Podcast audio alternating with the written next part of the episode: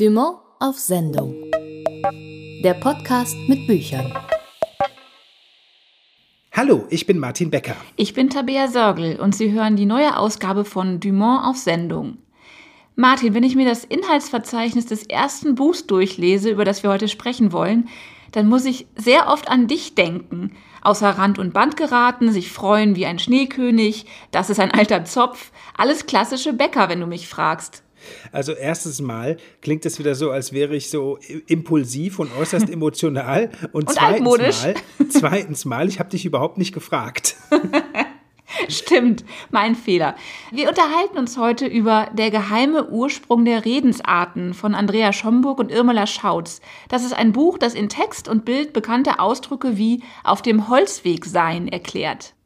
Das ist auch schon ein gutes Stichwort. Es gibt nämlich zu jeder Redensart immer eine richtige Herleitung in dem Buch, neben drei frei erfundenen. Und hinten im Buch ist zum Glück die Auflösung. Über all das haben wir uns mit Andrea Schomburg und Irmela Schautz, den beiden Macherinnen von Der geheime Ursprung der Redensarten, unterhalten. Wir wollen Ihnen jetzt einige Würmer aus der Nase ziehen und kein Blatt vor den Mund nehmen. Ihr Buch heißt Der geheime Ursprung der Redensarten. Was ist denn der geheime Ursprung Ihres Buches? Wie fing alles an?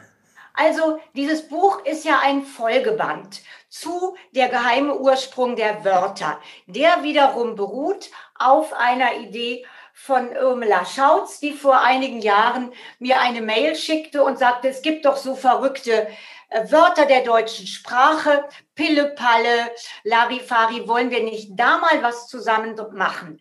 Daraus entstand der geheime Ursprung der Wörter und dann lag es natürlich nah, dass wir gesagt haben, Mensch, das ist so erfolgreich, die Leute lieben das, dann machen wir doch einfach ein Folgeband, der geheime Ursprung der Redensarten, weil bei Redensarten, der Ansatz des Buches sind ja vier Herleitungen, von denen nur eine stimmt und drei sind fake. Und der Leser kann sich unterhalten lassen von dem Quatsch, aber er kann eben auch raten, was wohl stimmt.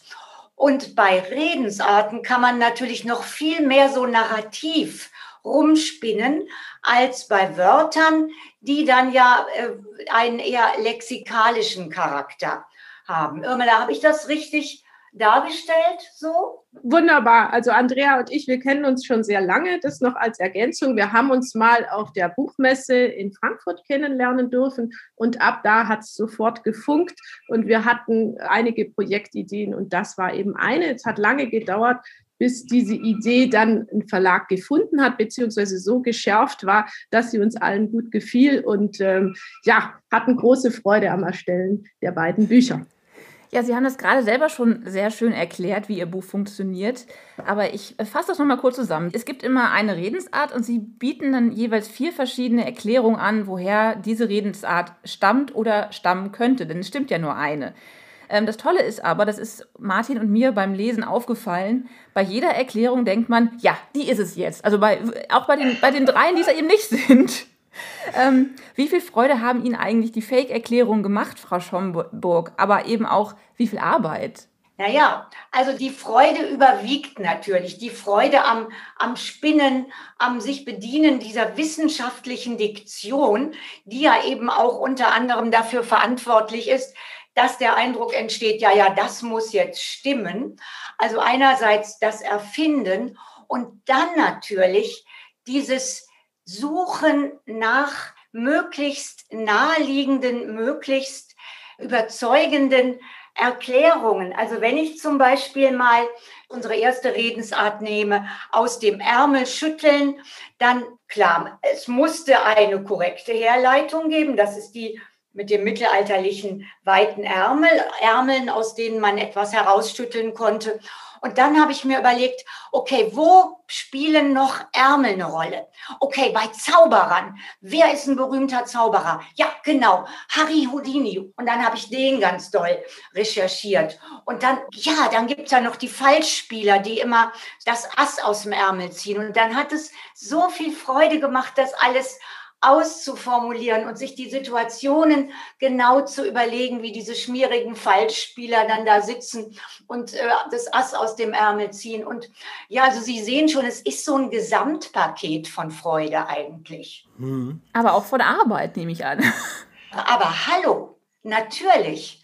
Aber wir wissen das ja alle, wenn wir an Arbeit Freude haben, dann machen wir das einfach total gern. Aber klar, es war richtig viel Recherche, das muss man sagen. Gab es das bei Ihnen auch, Frau Schautz? Mussten Sie für die Illustrationen viel recherchieren oder konnten Sie einfach drauf losfantasieren? Nee, tatsächlich ist bei mir auch Grundlage meiner Arbeit ist eine sehr eingehende Recherche, also bei allen Büchern, auch bei diesem Buch.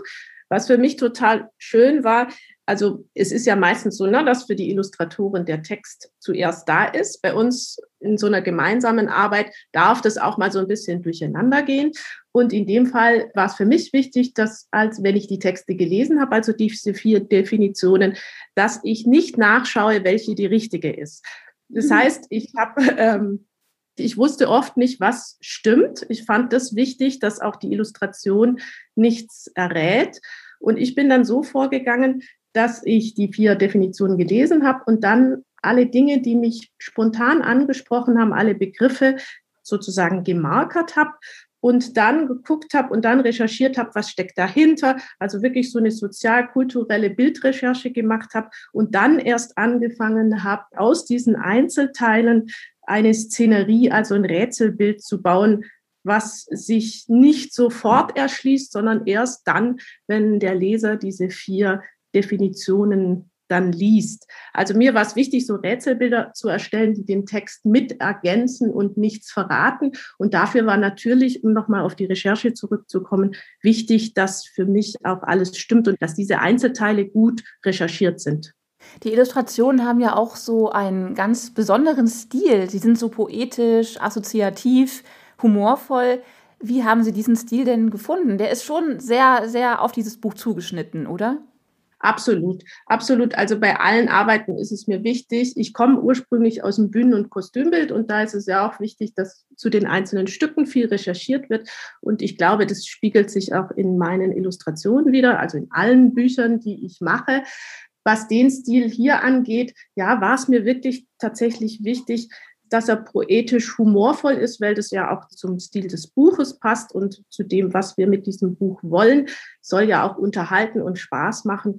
Und ja, bei jedem Buch ist es für mich, ich bin ein sehr neugieriger Mensch, wichtig, ja, sowas, sowas eigenes passend für das Buch zu entwickeln. Und ich komme aus dem komplett analogen Illustrieren und bei diesem Buch ist es eine Kombination. Mittlerweile spielt der Computer natürlich eine große Rolle. Und mir ist es aber auch wichtig, dass alle Illustrationen so eine Patina haben, ne? was Lebendiges. Und ich hoffe, es ist mir gelungen. Vielleicht darf ich kurz was hinzufügen. Irmela, du sagst du, du schaust gar nicht nach, welches die richtige Herleitung ist. Ich habe jetzt gestern mir alles nochmal durchgelesen und stelle immer wieder, wenn ich es mit einem zeitlichen Abstand durchlese, stelle ich fest, dass ich selber überlegen, ich meine, ich habe es mir ja ausgedacht, aber ich muss immer selber überlegen, oh Mensch, was war das denn jetzt nochmal? Was war denn jetzt nochmal die richtige Erklärung? Das freut mich eigentlich am meisten, dass es mir sogar gelingt, mich selber hier in das Licht zu führen. Ja, das muss man erstmal schaffen. Also das kann ich wirklich auch bestätigen. Mir geht es so, ich muss wirklich immer nach hinten blättern in den Auflösungsteil und mich nochmal äh, sortieren und äh, gut konzentrieren, was war denn das Richtige. Geht mir genauso. Ins Fettnäpfchen treten ist mein Favorit. Bei Tabea ist es ein Klotz am Bein. Um mal nochmal zwei Beispiele zu nennen. Wie ist das bei Ihnen? Vielleicht fangen wir mit Ihnen an, Frau Schomburg. Haben Sie auch Lieblinge oder liebt man sie alle irgendwann? Also ich mag ja sehr dieses Blatt vor den Mund nehmen. Weil einerseits finde ich das super interessant, dass eben wirklich die, die Theaterschauspieler in vergangenen Zeiten sich unkenntlich machen mussten mit einem Blatt. Aber dann mag ich halt wirklich auch so diese, diese biblische Herleitung und die anderen Dinge, die ich mir überlegt habe. Dann habe ich mir halt überlegt, okay, Blatt ist ja eigentlich auch ein Wort fürs Kartenspiel, okay, Pokerface dann habe ich mir völlig ausgedacht, das ist das Visier des Helms, sei, was man als früher als Blatt bezeichnet hat, was kompletter Blödsinn ist. Aber das weiß ja keiner. Also ich glaube, ich mag Blatt vor den Mund am liebsten. Und da ist ja eben auch die Illustration auch so besonders schön, obwohl ich das eigentlich nicht sagen kann, sondern wirklich jedes Mal, wenn ich mir die Illustration nochmal angucke, denke ich, oh ja, das ist die schönste. Und dann kommt die nächste. Und dann denke ich, nee, keineswegs, das hier ist die schönste. Ist einfach alles wunderbar.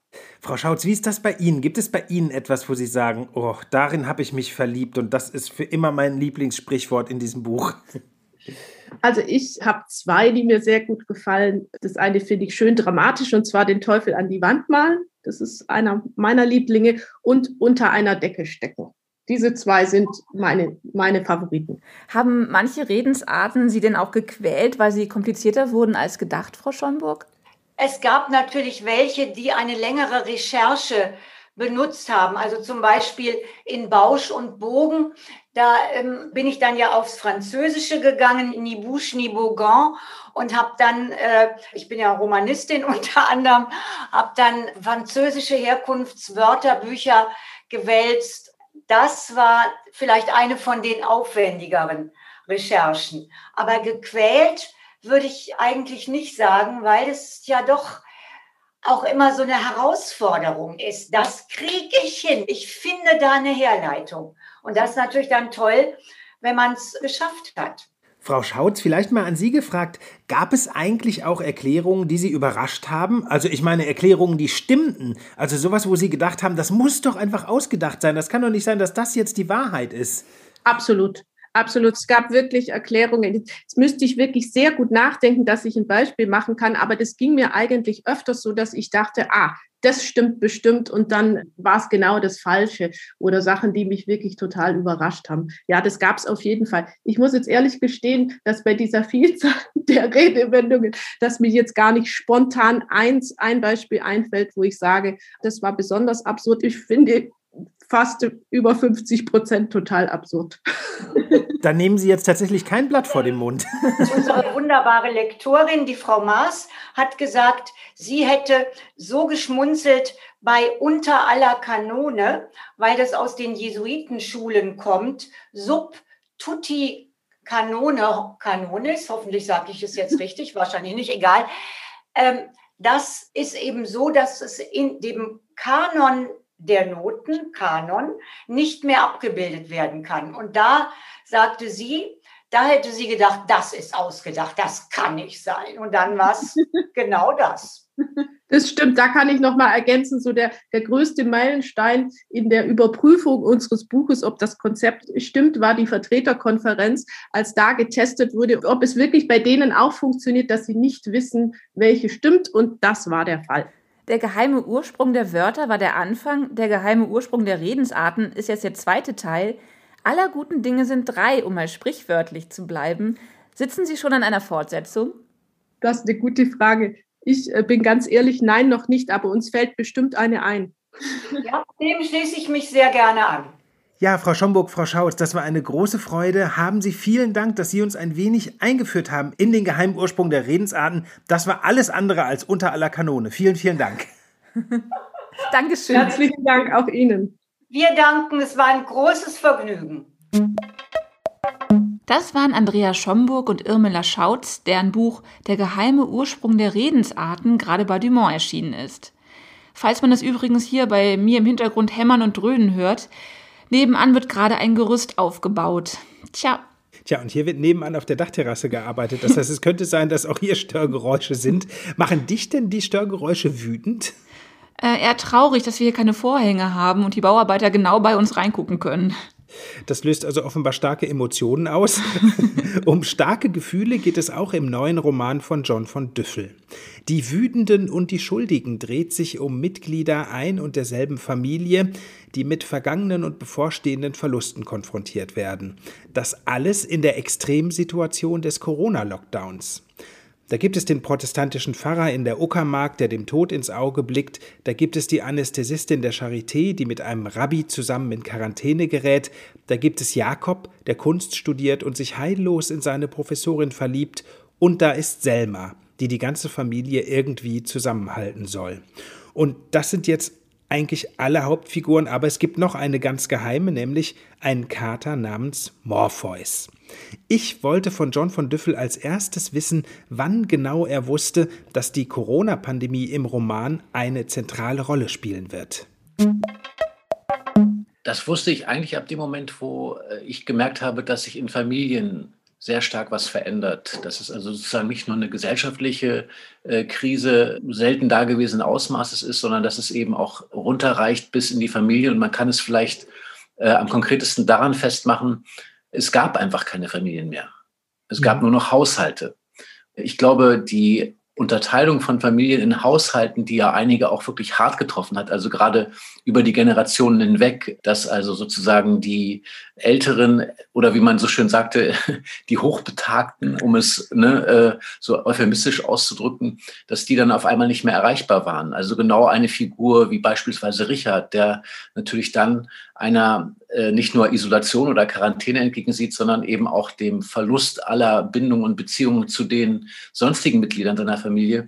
Und ebenso eben in den, in den äh, jüngeren Generationen, in der mittleren und jüngeren Generation die Verbindung zwischen Eltern, Kindern, zwischen deren Studium äh, das abbricht oder deren beruflichen Aussichten, die zunichte gemacht werden, das alles beschreibt sozusagen, wie durch verschiedenste Generationen und vor allen Dingen durch deren Verbindung hindurch dieser Lockdown sozusagen geht. Und das war, glaube ich, etwas, wo ich gemerkt habe, naja, also Familie wird danach, also wird erstmal sehr strapaziert als das, was sie ist. Und sie ist ja schon keine, sag ich mal, unter einem Dach beheimatete mhm. Gemeinschaft mehr, sondern sie ist ja schon äh, inselhaft und über den Globus verteilt. Und dann kommt aber eben nochmal diese strenge Separation in einzelne Haushalte hinzu und einige, also genauso wie diese vier Protagonisten, die Sie genannt haben, einige verlieren halt die Verbindung zueinander, andere entdecken sie auf kuriosem Wege wieder.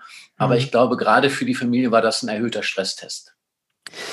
Jetzt muss ich noch mal fragen, Sie haben es jetzt schon angedeutet, es gibt diese eine Familie, die, so scheint es mir teilweise auch vor Corona schon, sagen wir mal, die Verbindung zueinander jetzt nicht ganz verloren hat, aber es waren teilweise jetzt nicht die leichtesten. Gab es denn von der Idee her diese Geschichte schon vor der Pandemie oder ist Ihnen sozusagen erst im Zuge der Pandemie auch diese ganze Familiengeschichte eingefallen? Also ich würde sagen, sie ist entstanden über wirklich viele Jahre. Es gibt so mehrere Einfallswinkel dazu. Der eine Einfallswinkel war sicherlich die Beschäftigung mit den großen Themen Krankheit und Tod, die sich ja sozusagen ein Duell geliefert haben in dieser ganzen Pandemiezeit mit wissenschaftlicher Forschung, mit medizinischer Betreuung, mit staatlichem Gesundheitswesen. Ne? Und diese großen Fragen haben in mir schon sehr lange gearbeitet. Ich mhm. habe ein Buch geschrieben, ein Sachbuch oder zumindest ein Buch mit Sachgeschichten in Zusammenarbeit mit der Palliativmedizinerin Petra Anwar. Der Titel dieses Buches ist ähm, was am Ende wichtig ist, Geschichten vom Sterben. Und ich habe diese Palliativmedizinerin bei mehreren Einsätzen eben begleitet und dann geholfen, ihre Geschichte oder Geschichten von ihr zu erzählen. Ähm, das war ein äh, Punkt, wo ich gedacht habe, ich bin so nah dran an diesem Sterben, aber auch so nah dran an dem Vergessenwerden von so vielen Menschen. Mhm. Das muss ich irgendwann erzählen. Aber ich wusste auch, dass ich es nicht einfach nur so in die Welt posaunen möchte, sondern dass es sich mit einem großen Thema verbinden muss, das sich gesellschaftlich auch nochmal in andere Gruppen durchreicht. Und das war dann eben im Zuge der Pandemie klar, dass das jetzt der Punkt ist, der Zeitpunkt auch, um ähm, diesen Fragen des Sterbens in diesem größeren Zusammenhang nachzugehen. Also das war zum Beispiel ein Punkt. Und was das Personal angeht, das ist ja ganz wichtig, dass man so seine Figuren auch länger kennt und nicht einfach nur so erfindet oder aus dem Ärmel schüttelt. Und mit diesen Figuren bin ich lange umgegangen, also insbesondere mit dem protestantischen Pfarrer in der Uckermark, da mhm. ähm, habe ich viel äh, rausgefunden, sowohl im Schreiben als auch im Beobachten. Und äh, dann war die Figur sozusagen genau die richtige für das, was ich erzählen will. Also auch die Verbindung dieser ganzen medizinischen und auch gesellschaftlichen Fragen mit dem Thema Glaube, Glauben, woran glauben wir überhaupt noch ähm, mhm. und wem kann man noch glauben? Und diese Fragen dann eben mit diesem einsam dem Tod ins Auge blickenden Mann zu verbinden, das war so ein Punkt, wo ich gemerkt habe, da tun sich so für mich Verbindungslinien auf, die auf weiter zurückliegendes wieder zugreifen lassen. Dieser Richard ist tatsächlich eine ganz besondere Figur, das dachte ich beim Lesen auch. Einerseits zum Beispiel, weil er relativ unumwunden zugibt, dass auch andere Glaubensrichtungen, ohne dass die Leute es gemerkt haben, mal in seine Predigten einflossen. Andererseits, weil er ein unglaublichen Satz sagt oder einen unglaublichen Gedanken formuliert. Er sagt nämlich, es geht ja auf den Tod zu für ihn und er sagt, nie wieder will ich ein geliebtes Wesen überleben. Er schwört sich das sozusagen. Ich habe das Gefühl gehabt, tatsächlich, und das ist ja was Ungeheuerliches, es war ja eine große Zeit, diese ganze Pandemie war ja auch eine große Zeit so einer wirklich globalen, umfassenden Trauer.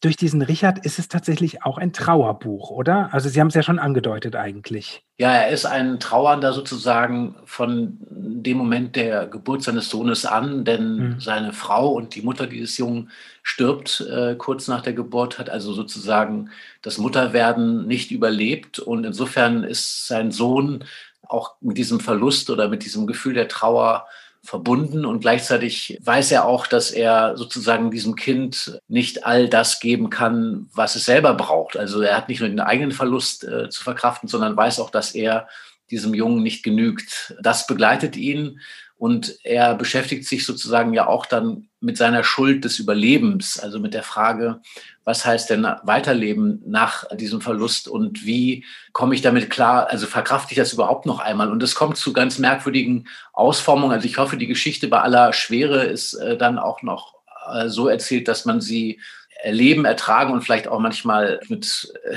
einer gewissen Ungläubigkeit auch darüber schmunzeln kann. Denn er hat sozusagen aus dieser Erfahrung heraus auch Konsequenzen gezogen, die sich etwas skurril anlassen, nämlich zum Beispiel, dass er gesagt hat, ich lebe in einem Haustierzölibat. Also ich erlege mir auf, dass es zu Hause keine Tiere gibt, äh, weil ich auch den Tod eines Tieres, eines geliebten Haustieres quasi wie ein Familienmitglied nicht ertragen könnte. Und natürlich ist sein Sohn auch jemand, der diese Tiere unendlich liebt und in sein Herz schließen würde. Er ist geradezu äh, vernarrt in Tiere und kümmert sich auch, wo er nur kann, um diese, aber darf sie eben nicht nach Hause bringen, weil er, weil der Vater sagt, ich, ich schaffe das nicht, ich kann das nicht verkraften. Aber Herr von Düffel, dann sind Sie aber wirklich ein fieser Autor, muss ich Ihnen sagen. Weil dann schicken Sie diesen Richard ja auch noch durch ein Tal der Tränen, indem Sie ihm Morpheus schicken. Eine, eine, eine Katze, die wiederum schwer krank ist und um deren Überleben Richard dann auch bangen muss. Ausgerechnet diese Sache mit dieser schwerkranken Katze, so habe ich es übrigens empfunden, das ist es, was dem Ganzen tatsächlich eine Art von Leichtigkeit gibt. Auch wenn das ja auch wieder ein schweres Thema ist eigentlich, oder? Also Morpheus ist eindeutig auch der stille Held dieses Buches, fand ich. Ja, das geht mir auch so. Und ich muss sagen, ich habe um das Leben dieser Katze, dieses Katers, sehr gekämpft. Äh, es gab Momente, wo ich dachte, der stirbt mir unter den Fingern weg. Und dann, also vielleicht kann ich das auch schon mal zur Beruhigung sagen, es stirbt keine einzige Figur in diesem Buch. Aber sie gehen natürlich alle mit dem Tod um. Dieser ähm, Kater ist es tatsächlich so, dass er kommt zu Richard in einem so späten Zeitpunkt, dass Richard sagt, okay, jetzt kann ich mein Haustürzölibat, jetzt kann ich das brechen, weil ich habe eh nicht mehr lange zu leben. Die, es geht mehr um Tage als um Wochen. Und siehe da, dieser Kater ist kränker als er. Er selber, Richard, kann von sich sagen, ich bin tot, aber asymptomatisch. Also eigentlich ist er sozusagen, sein Todesurteil steht schon lange fest und alle wundern sich, dass er noch weiterlebt. Und bei diesem Kater, mit dem geht es plötzlich rapide bergab. Der hat auch Krebs, was sich aber eben erst später herausstellt. Und äh, insofern muss Richard sozusagen noch einmal zurück in sein Trauma, in die Situation, dass er die Operation eines geliebten Wesens, in dem Fall eben nicht seine Frau zum Glück, sondern in Anführungsstrichen nur dieser Kater, der aber für ihn eigentlich die einzige Gesellschaft geworden ist, die überhaupt noch erträgt und will. Und ich glaube, dass dieses Verhältnis Mensch und Tier nicht eben nur so eine Art Haustierthema oder so ein Hobbythema ist, sondern es ist tatsächlich ein existenzielles mhm. auf, auf ganz verschiedenen Ebenen. Und das versucht das Buch auch zu diskutieren. Also wie verhalten wir uns eigentlich gegenüber der Natur, das ist aus meiner Sicht auch die viel größere Frage, die die Pandemie stellt. Das ist ja, die Pandemie ist aus meiner Sicht nur, eine, nur ein Symptom für die vielen Fehler unseres Umgangs mit mhm. äh, Natur und aber eben auch im Verhältnis von Mensch und Tier. Wir haben jetzt auch schon darüber gesprochen oder Sie haben darüber gesprochen, dass es natürlich auch um Schuld geht. Wie ist es denn mit den Wütenden, die im Titel vorkommen? Da gibt es ja zum Beispiel eine Szene in der Uckermark, äh, dort im Dörflichen, wo die Wut des, in Anführungszeichen, Volkes sich Bahn zu brechen scheint. Das fand ich ganz interessant. Da war es ja fast so, als hätten sie mit dem Ohr hinausgehorcht in die Gegenwart und dann erstmal möglicherweise, wo noch niemand so richtig verstand, was artikuliert sich da, das aufgeschrieben. Oder kam nur mir das so vor? Ja, also es war tatsächlich so, dass das auch als Stimmung sehr zu spüren war. Und ich glaube, die, die Frustration oder auch die Enttäuschung und auch die Fassungslosigkeit über gewisse Einschränkungen, die hat natürlich auch eine große Wut und Aggressivität provoziert. Und für mich äh, war es aber entscheidend, dass Wut nicht gleich Wut ist. Sonst könnte man ja sofort sagen, also der Wutbürger oder der Aufgebrachte, der auf die Straße geht, ist sozusagen gleich mit dem Titel gemeint. Also ich bin tatsächlich auf dieses Thema Wut und Schuld gekommen, weil äh, bei meinen vielen Besuchen mit der Palliativmedizinerin Petra Anwar war es einfach dann plötzlich so eine Feststellung, die im Raum stand, dass die meisten Menschen, die vom Leben Abschied nehmen, entweder sich wütend fühlen oder wütend zeigen oder sich schuldig fühlen. Und ganz wenige finden tatsächlich einen Frieden. Oft gelingt es dann so wie im letzten Moment, manchmal weiß man auch nicht, ob es gelungen ist, aber dass von unserem Leben am Ende vielleicht nur Wut oder Schuld bleibt, das war etwas, was mich lange beschäftigt hat und insofern hat es sich mit den Erfahrungen der Pandemie aufgeladen. Aber hm. das Thema ist eines, das, glaube ich, über diese Pandemie hinausgeht.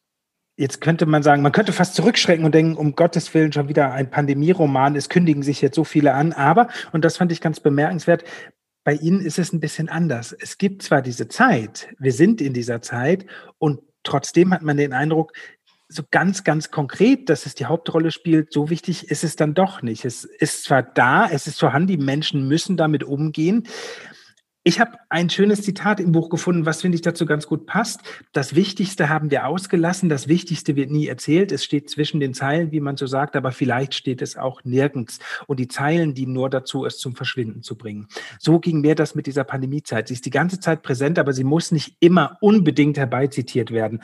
War das ein bisschen das literarische Programm für diesen Roman? Ja, unbedingt. Also ich wollte das nicht zum Thema machen und auch die Zeit sozusagen des ersten Lockdowns, in der das Buch gewissermaßen spielt, äh, diese Zeit weiß ja noch gar nicht so viel davon. Also wir inzwischen fühlen uns so ein bisschen wie Corona-Experten. Äh, am Anfang gab es ja sozusagen nur das gläubige Lauschen auf den einen oder anderen Podcast. Und ansonsten war das ja sozusagen ein ganz großes Fragezeichen.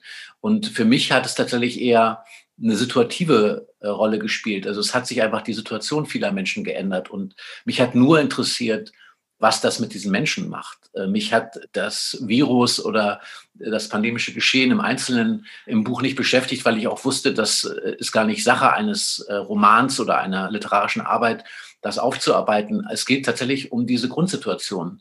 Das, was es mit den Menschen gemacht hat, das, was es vielleicht auch einfach nur zutage gefördert hat, an Problemen oder an auch ähm, Abgründen zwischen diesen Figuren. Und insofern ist es eigentlich nur eine Art Rahmen, um diese Familie, um Familien vielleicht auch anhand dieser Familie besser betrachten zu können und sich vielleicht auch ein bisschen wiedererkennen zu können. Aber ich wollte nicht äh, bei einem so überbesprochenen und über journalistisch überbearbeiteten Thema nicht auch noch einen Roman hinterherwerfen, sondern ich wollte tatsächlich nur sagen, wir müssen viel mehr wieder auf die Menschen und auf die großen Fragen dieser Menschen gucken und nicht so sehr auf Infektionszahlen oder irgendwelche Pandemiemaßnahmen. Herr von Düffel, ich muss sagen, aus meiner Perspektive war das ein wirklich eher misslungenes Gespräch. Ganz einfach, weil wir überhaupt gar nicht auch nur annähernd auf all das kommen konnten, was im Buch drinsteht. Wir haben über die Wütenden und die Schuldigen gesprochen. Es geht um Glaube, es geht um Liebe, es geht um Hoffnung und Hoffnungslosigkeit. Den Tod haben wir schon angesprochen. Es lohnt sich wirklich sehr. Ich bin fest davon überzeugt, dass viele Menschen da draußen auch viele Fragen haben werden bei diesem Buch. Und das Schöne ist, sie dürfen es jetzt auch wieder live. Sie sind jetzt kurz vor Ihrer Lesereise, vor dem Beginn der Lesereise mit Ihrem Buch. Wie fühlt sich das an? Freuen Sie sich sehr darauf, mit diesem Buch wieder Publikumskontakt zu haben? Mir geht es auch so ein bisschen so, dass ich vor dem ganzen Buch stehe und auch seiner Komplexität, denn es ist tatsächlich der Versuch ja, keine geschlossene Familiengeschichte zu erzählen, sondern wirklich diese Vereinzelung anhand dieser sehr mhm. einzelnen Perspektiven, dieser isolierten Perspektiven zu erzählen. Umso mehr freue ich mich eben jetzt auf den Test, also welche Figuren erreichen welche Zuhörerinnen wie. Und es ist natürlich schon so, dass Literatur ihre eigene Vermittlung immer will. Also ich will, wenn ich eine Geschichte schreibe, LeserInnen erreichen und ich will auch spüren, was zurückkommt oder wo ich auch mich getäuscht habe und nicht das zurückkommt, was ich dachte. Mhm. Und das kann ich ja nur erfahren, indem ich mich selber auch dem stelle und dafür eintrete und das auch entweder entdecke oder nicht entdecke in denen, die mir zuhören. Und deswegen ist es tatsächlich überhaupt jetzt wieder eine Form von hoffentlich intakterer Kommunikation. Es wurde ja viel geschrieben über Kulturbetrieb und über die digitalen Ausweichmöglichkeiten. Das ist alles auch richtig und, und teilweise auch aller Ehren wert. Aber die Urvermittlung von Literatur findet zwischen AutorInnen und LeserInnen statt und das kann man nur im Raum spüren. Ob man wirklich jemanden erreicht, ob die Stimmung wirklich entsteht oder ob man ins Leere spricht, während man ja beim Zoom oder beim Stream, wie auch immer, gewissermaßen chronisch oder notorisch ins Leere spricht. Und äh, ich hoffe, das ins Leere sprechen hört jetzt endlich auf. Das war John von Düffel über seinen Roman Die Wütenden und die Schuldigen, der jetzt gerade bei Dumont erschienen ist. Und das war's für diese Ausgabe von Dumont auf Sendung.